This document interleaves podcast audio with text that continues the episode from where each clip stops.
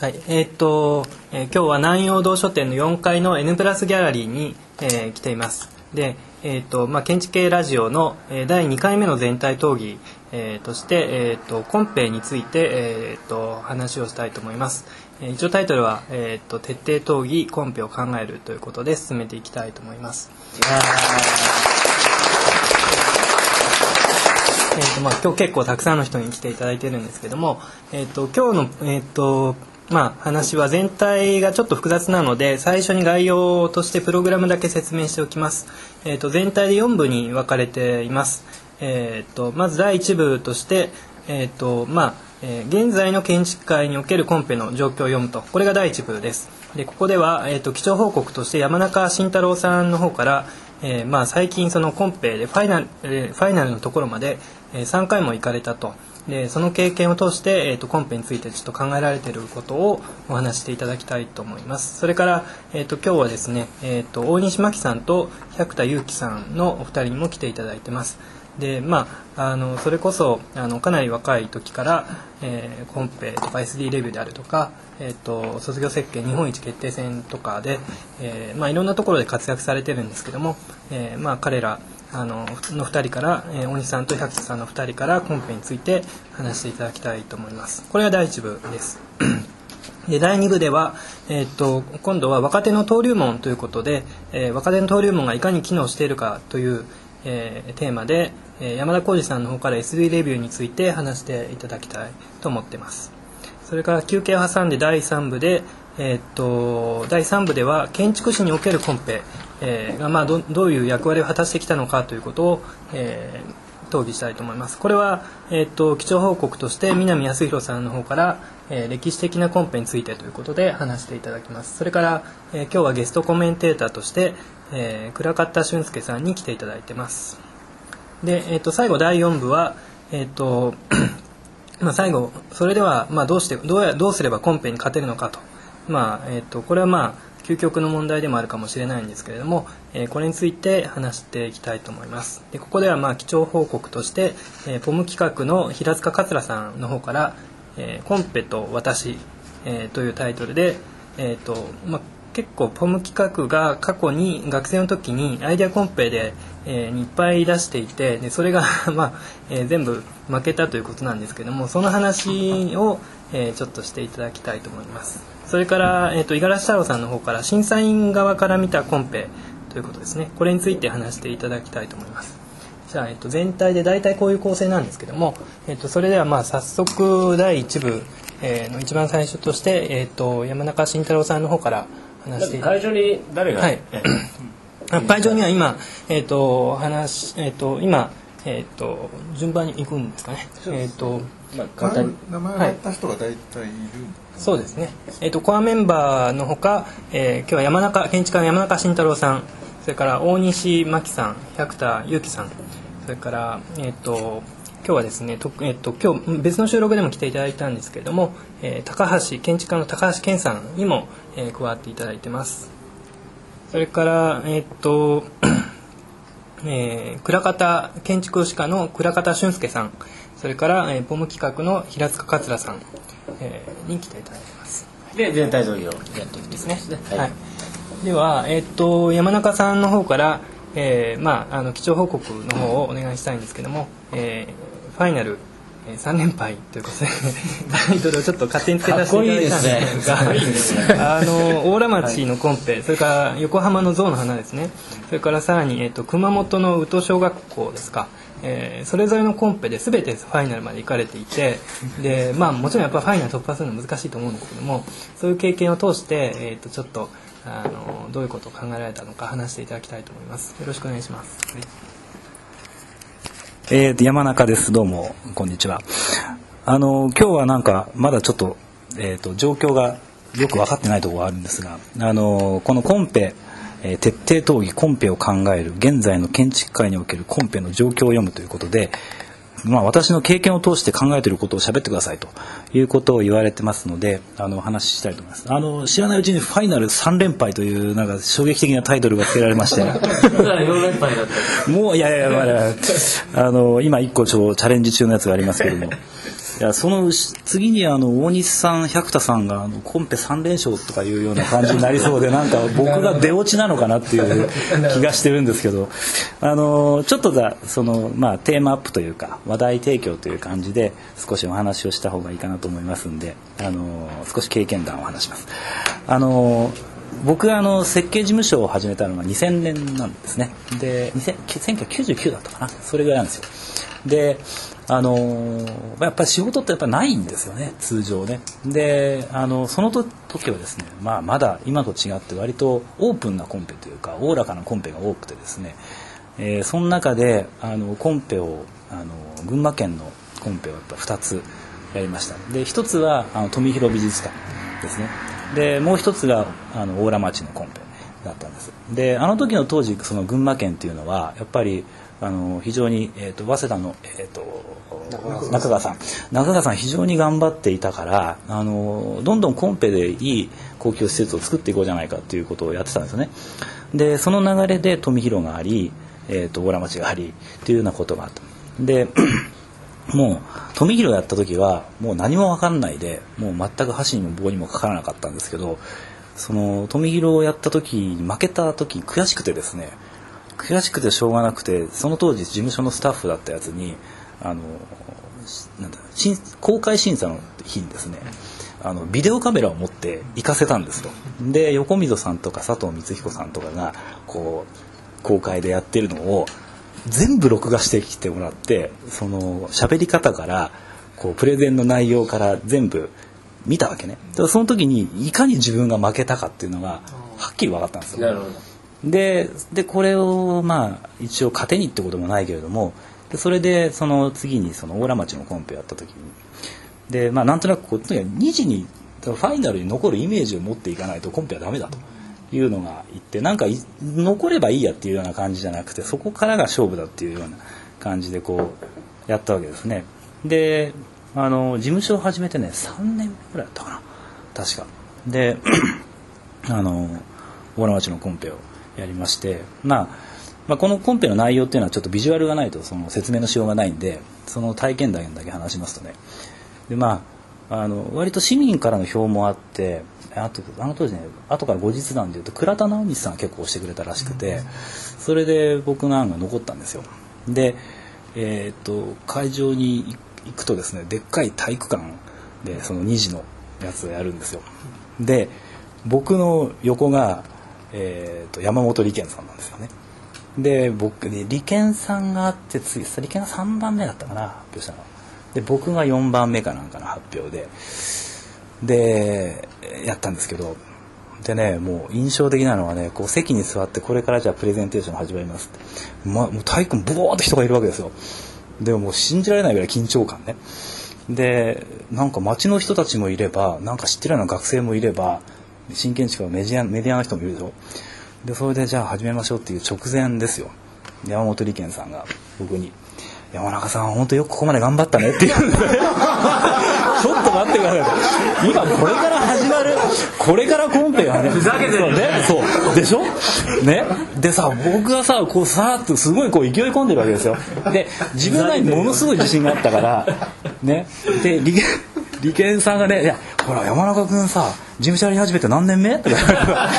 3年目です」とか「なんか作ったっけ?」とか言われて「あの1個斜めのやつ1個作ったぐらいですけど」とか言って「いやよく頑張ったね」とか言われて。ものすごいプレッシャーかけてくるんですよ。すごいねでやっぱり大人は違うなと思った。そこその時にね。あそれでまあそこはねもう本当にね長谷川逸子さんとかからもビシバシね叩かれてですね。あれねやっぱりファイナルに行くとあの公開審査って面白くて見る見るうちにね消えていくんですよ。であの目の前でちゃんとね消されていくんですよね。公開審査って。結構面白い。であの僕とねもう一人ねあの伊藤達平さんとあのっていうね東工大出身の若いチームと僕がね僕らがねかなり早い段階で消されましてね。あれはね消された瞬間は分かるんですよ。殺された瞬間っていうのが。辛いね。辛い。でこう消されたと思った後の残り時間の長さね。ほとんど話題が来ないんですよ。で質疑応答もやっぱりこう絞られた中にこうだんだんこうなってくるんで。でもう原さんとかにもう何度もアイコンタクト原さんが審査委員長だったんですね。原さんにもうしもうアイコンタクトビシバシ入れてるんだけど全然無視されて。で、まあ、だんだんこう最後山本さんがこう勝っていくんだけれども。やっぱりそういうなんていうのかなこう普通のお客さんとなんかこうさ一個の建物をやってる時のプレゼンテーションと全然違うねなんかそういうのを経験させられてでねやっぱりなんていうのかな山本理研さんの説得力っていうかねもう水が流れるように利権さんに行くんですよ。だこれを見た時にねあちょっと違うなとこれは。なんかここのファイナルというのと利権さんというところにもう圧倒的な差がその時はあったんですよね。でやっぱそれは面白い体験でしたね。であのちょっと長くなっちゃってください。横浜ですね。で象の花のコンペの時はですねあのこれはユニークなコンペで今、えーと、あそこは開校150周年であの最終的に小泉さんが勝ったんですけどね。えっ、ー、とあれは、えーと、来年がちょうど開校100横浜の開校150周年でその開校150周年の時にえっ、ー、とね50歳以下だったかなの人しか出しちゃいけないっていうあのコンペだったんですよ。でこれは審査委員長が山本理研さんで伊藤豊さんがあの審査に加わって。でどうも山本理研さんは本当に自分がやりたかったんじゃないかっていう節があるんだけどあのもう俺がやらないんだったら若手にやらせたいっていうんで多分そういうこう粋な計らいをしてくれたみたいで。でそれでえっ、ー、とまああの50歳以下だから出せるなっていうことででそれはなかなかよくできてて50歳以下の若手だから信用というか、まあ、まだ安定感みたいなのが書けると。だから2次を通った時点でちゃんとしたそのボディの組織体と組みなさいっていう要するにそういう実績のあるところと組みなさいっていうようなそういうコンビだったんですよ。でまあそれもこうファイナルには残ったんですけどこれはねあと一歩のところで僕はちょっと予算を見誤りまして多分億単位のズレでですねあの小泉さんのものすごいこう軽やかな案に あの僕の土木スケールの案が負けましてですね、まあ、コンセプトの部分。強いですね。やっぱり非常に強いですね。でやっぱり彼らがそのスタートからコンペであのピースのところからやってるじゃないですか。でやっぱりコンペで仕事を取ってくるっていうことに対してのなんかこう姿勢がやっぱりあとで貪欲ですね。彼らはね非常に。ねであともう一つあの今年、えー、やったのが、えーと横溝さんとあと東北大の小野田康明さんと3人であの横溝山中小野田設計共同体っていうのを作ってですね あの熊本のアートポリスの、えー、やつで宇土小学校というののコンペをやったんですね。でこれは最後これね本当はまあもう少しだったというふうに未だに思ってるんだけど結局、えー、シーラカンスの小島さん赤松さん C&A のと競って負けましてでまああの他もやっぱり素晴らしい案もあったんですけれどもあのもう少しだったね。ただそれはね逆になんていうのかな。横溝さんと小野田さんと山中は何で組んだのっていうのを みんなからこう聞かれるんですけどこれがねすごいこう、まあ、偶然の的にこう組んだような形。横溝さんって前「テンプラスワンの雑誌で一緒に連載をしてたんでそれでもう横溝さんと盛り上がっていつかコンペ出そうと言っててで大水さんからこれ出しましょうよっていうふうに言ってくれて「あ出しましょう出しましょう」って言ったらば2人ともあの出す資格がなかった。で小学校を設計した経験がないと出しちゃいけないっていう話だったんですよ。でで横水さんと小野田さんをお願いしようって言ってでも小野田さんはも誰かと組んでるかなって言ったら小野田さんがたまたま「大丈夫だよ」って言ってくれてもう小野田さんはすごかったですね。もうやっぱり計画者と組む計画学の人と組むってねこんなに面白いと思わなかった。もうあのね僕らってやっぱりこうコンペだとどうしてもこうイメージとかさその具体っていうところに対しての執念がないんですよ。要するに実現性リアリティに対して計画設計の中身を詰めていくことに対しての執念がやっぱ乏しくてやっぱイメージだったりシステムだったりそういうのを出して勝負しようとするんだけど計画学の人はやっぱりさ計画として成立する実現性っていうのは構造化と同じような感じで立つっていうのと同じように計画として小学校は成立するっていうことに対してすごいこうやっぱり執念があってもう何度もこうダメ出しをされながらこうやるやっぱりそれはねコンペの面白さはあの独立しちゃうとねあの学生の時ってほら本編の時っていろんな人と組むじゃない。だけどあの実施コンペってね取った後のなんかねことが頭にちらついてね組まなくなっちゃうんですよ。だけどあれはねあんまり良くないんじゃないかと。だから僕は取った後は取った後で考えてどんどんねいろんな組をした方が面白くなるんじゃないかなと。その時初めてまあそんなあの経験談としては、やっぱりこう恨み節だから話長くなりますね。すみませんでした。いやすごく貴重なお話をどうもありがとうございます、はい、えっ、ー、とじゃあ次に、えーと、大西真紀さんと百田由紀さんの方からあの、まあ、ちょっとコンペについてお話しいただければと思うんですけどもあ大西です。自己紹介も兼ねてちょっとやってください。えっ、ー、とえーと、今年の4月に修士をまだ卒業したばっかりで事務所も立ち上げているわけではなくて、えーと、自分たちで百田と2人で設計をしているんですけれどもコンペがテーマっていうことだったんですけどまだその実際にこう実施のコンペとかに参加して仕事を取ってきたとかいう経験はなくて、えーと4年生の時から修士にかけてアイデアコンペにすごくたくさん出していたっていうこととあとはその卒業設計とか SD レビューとかそういうことについてしかお話できない。あまだのんきな感じなんですけど。えっとそうですね。あとなんかそのアイデアコンペは、えーと、いつもその学校の課題であったりその実際のプロジェクトであったりっていうのが半年であったり1年であったりすごい長い時間こうずっとそれに関わらないといけないっていう中でこう大抵1週間とか3日とかでものすごく短期間でそのアイデアの切り口の鮮やかさとかいうことが試される訓練だと思ってやっていて初めて2人でそれまで誰とも一緒に設計したことがなかったんですけど4年生の初めの時に初めて一緒にシェルター学生設計競技っていう瀬島さんが審査委員長のコンペに出したことがあって何話せばいいんだっけえっとそれであの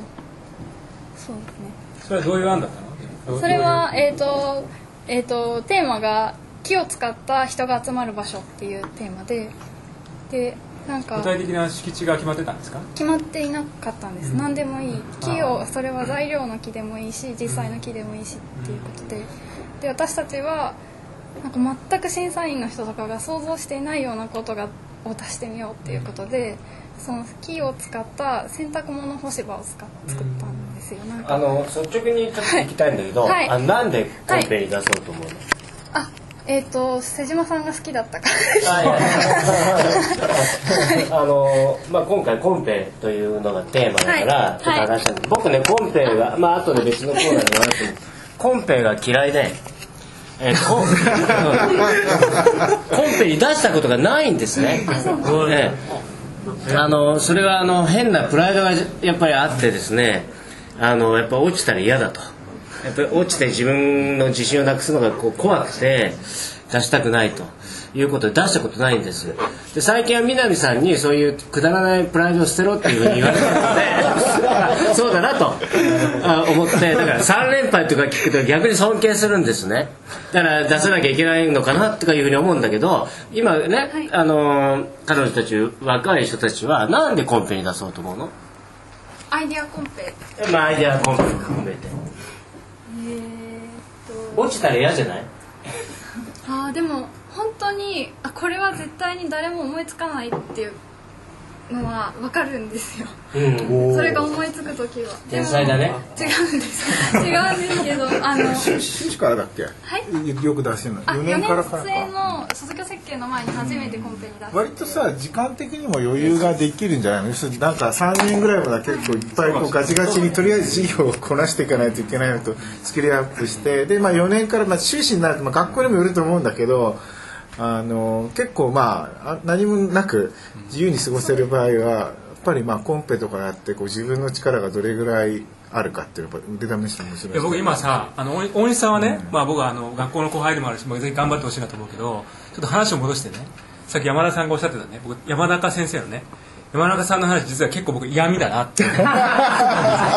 自分が負けたと言いながら実は俺は結構勝ってる。ファイナル残ってるよ。ってことは言ってるわけだよねかなり嫌なやつ。嫌なやつ。っていうふうなことを僕は感じた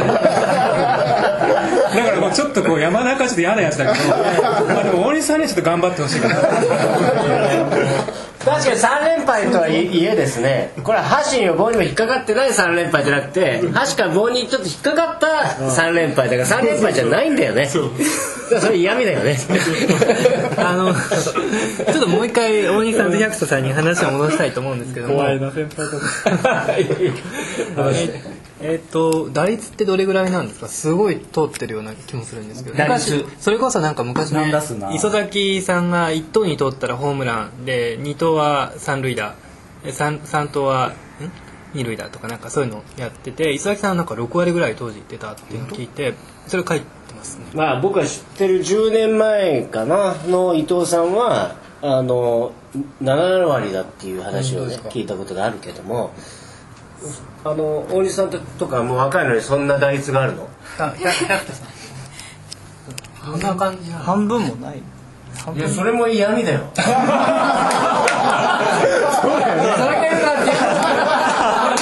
何が半分も加えていやでもかなり落ちよ4割ぐらいあるいいんだ素直に言ったそれぐらい。いやもう本当嫌いになったよ俺。でもすごいね、うだからこのさラジオを聞いてるね一般読者かなり反感を買ってん、でほとんどはアイデアコンペですか？はいそうです。なるほど。それに対してそのアイデアイデアコンペに結構勝ってる勝率がある、うん、若い人たちに対して、あの実施コンペで、えー実はあの実は俺入ってるんだっていう。山田がなんかこう若い人たちにこうするといいんじゃないかってアドバイスってありますか？いやあのねちょっと隠したわけじゃないですけど僕アイデアコンペは全部落ちてます。一個も入ったことないしいや出し結構出したんですけどやっぱダメでしたねだから いやいやいやもう少し僕ちょっといやでもねだからアイデアコンペで入るのはやっぱすごいと思うんですよ。ある意味でね。だからやっぱりさっき言ったほらあのなんか切れ切り口のなんかわ鮮やかさって言ってましたよね。やっぱそこがすごいある人じゃないとアイデアコンペは勝てないと思うしで学校のさ課題ってそういうのだけではちょっとダメじゃない？なんか完成度とかさなんかみっちりやられてきた人だからそういう勝ったりするじゃない？そういうのに比べるとアイデアってやっぱり。ね一発勝負でやっぱ切れ味ってそれはもう全然違うなと思いますよね、うん、だから僕すすごいやっぱすごいなと。はい。あの今日は、えー、と高橋健さんに来ていただいてるんですけどもあの多分高橋さんが青木事務所に在籍されていた時に青森の美術館に勝ってたんじゃないかと思うんですけども、それについてあのもしそのプロジェクト関わってましたら教えていただきたいのとあともし勝った瞬間どうどういう瞬間にこうこれを勝てるっていうなんかそういう雰囲気があったとかそういう話をお聞きできれば。ススタッフとして、ええ。うん。僕青森のコンペはあの最後プレゼンテーションをちょっと手伝ったぐらいで実際はやってないですね、ただあのルイ・ヴィトンの名古屋のコンペがあって、最初コンペだった。んですよ。指名コンペだったんですね。あれを複数名とともに一緒にやって一応僕はかかったんですけど、まあその後何もないですけどね。で 青木さん自体は青森のコンペについて言うとあのーあのスケッチを描いた時にもう勝つと思ってたみたいです、うん、でそれをどうやって現実にあの着手させようとするかっていうことのみに悩んでいたんであって、まああんまりこういうと語弊があるかもしれないけど彼の中ではかなり自信があってっていうことはあの後で聞いたことありますけど、うん。でさっきあのコンペのあの出す意義みたいな。はい。はい。なんでなんでコンペです そうそう。そう僕なんかはあのその実施のコンペで取ったことはありませんけど全く。結構あのあのアイデアコンペと違っていろいろ制限があるじゃないですか、そういうものをこう真摯にやってあの着手させようっていうのは仕事と結構近いところがあってあのそこであの考え尽くして一つ二つアイデアが出るとそれ他の仕事にも結構展開できるアイデアが生まれたりするんで、それが生まれると結構僕としては満足するっていうことが多々あるんでそれはあのモチベーションに訓練っていうことですか？要するに訓練ではなくてあの実際の仕事で生み出さなきゃいけないアイディアもコンペで生み出さなきゃいけないアイディアも、そのものそのまま使えるとは限りませんけどもあの応用が効くアイディアが生まれればそれは一つなるほど。いいかなと。それは意味はありますよね、そういうのなんかなんかがあるのかっていうのを若い大西さんたちに聞きたかったのねあのなんかコンペにこう勝つ時とかなんか直感的にこれいけるっていう瞬間って多分あると思うんですよね。それは僕もすごくあのなんとなく分かる気はするんですけどもその瞬間のこう思いっていうかこう考えみたいなのをちょっとなんか言葉に表すというか何かどうどういうふうにこの瞬間はいけると思うのか。なんか出されたその課題からはこうその想像つかないような突拍子もないアイデアで答えることができた時はいけるかなっていうふうにすごく思う。であとそのそのアイデアをいかにこう表現するかビジュアルで表現するかっていうのがすごく大事だと思っていて、僕たちの図面はこうああの今回この話をいただいてコンペのちょっと振り返って見てみたんですけどほとんどレイアウトが一緒で上半分がその大事な一番の見せパースになっていてでそれをこういつもどうやって表現するのかっていうのを悩みます。でそれの2つがなあのうまくいった時にはあこれはいけるかなっていう。ああとはなんかプライドというかなんかそのテーマに出されているテーマに答えるだけじゃなくて普段からこういうことを建築でやりたいと思っているっていうことをこっそり一文絶対入れるって決めています。あのそのいつもレイアウトが大体一緒なんですけど具体的には？具体的にはえっ、とあの言っちゃうと今度から分かっちゃう。いやいや例えばどういう？あえー、と例えば、えー、と今その美しく廃墟になっていく建築とかにすごく興味があったらそういうことに沿ったことで答えておいてそのことに対する思いを必ず入れておくとかこういう匂いのある建築が作りたいと思っているっていうことを入れておくとか。それはその出されたお題に対してあんまり関係なくてもいいからで自分がい。なんとなく気になってるなっていうここととを入れていくっていうことね。っていうことをもしかしたらうん読んでくれるかもしれないと思って必ず入れることにしています。あそれはすごい秘訣ですね。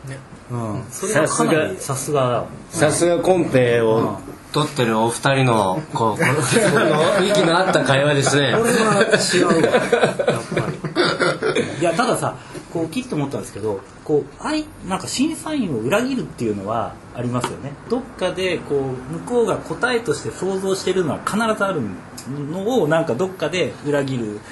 のは必要ですよね。多分ね。